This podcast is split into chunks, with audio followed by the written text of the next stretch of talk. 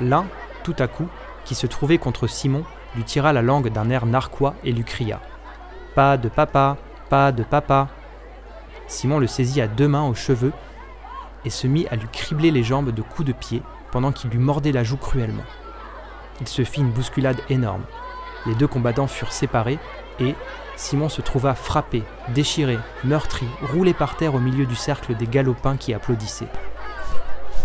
Comme il se relevait, en nettoyant machinalement avec sa main sa petite blouse toute sale de poussière, quelqu'un lui cria Va le dire à ton papa Alors il sentit dans son cœur un grand écroulement.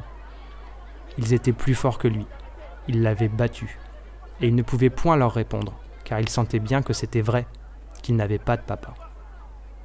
Plein d'orgueil, il essaya pendant quelques secondes de lutter contre les larmes qui l'étranglaient. Il eut une suffocation, puis, sans cri, il se mit à pleurer par grands sanglots qui le secouaient précipitamment. Alors, une joie féroce éclata parmi ses ennemis, et naturellement, ainsi que les sauvages dans leur gaieté terrible, ils se prirent par la main et se mirent à danser en rond autour de lui en répétant comme un refrain Pas de papa, pas de papa. Mais Simon tout à coup cessa de sangloter. Une rage l'affola. Il y avait des pierres sous ses pieds.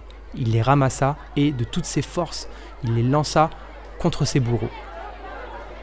Deux ou trois furent atteints et se sauvèrent en criant. Et il avait l'air tellement formidable qu'une panique eut lieu parmi les autres. Lâche comme l'est toujours la foule devant un homme exaspéré, ils se débandèrent et s'enfuirent.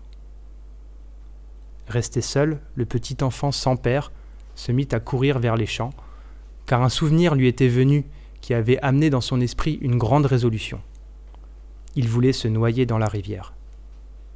Il se rappelait en effet que huit jours auparavant, un pauvre diable qui mendiait sa vie s'était jeté dans l'eau parce qu'il n'avait plus d'argent. Simon était là lorsqu'on le repêchait. Et le triste bonhomme, qui lui semblait ordinairement lamentable, malpropre et laid, l'avait alors frappé par son air tranquille, avec ses joues pâles, sa longue barbe mouillée et ses yeux ouverts très calmes. On avait dit alentour Il est mort. Quelqu'un avait ajouté Il est bien heureux maintenant.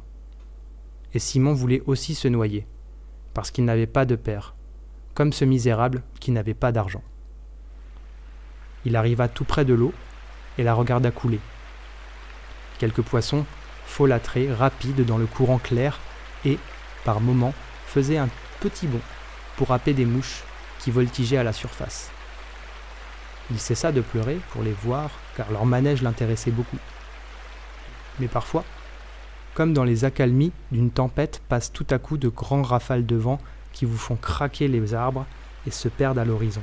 Cette pensée lui revenait avec une douleur aiguë. Je vais me noyer parce que je n'ai point de papa.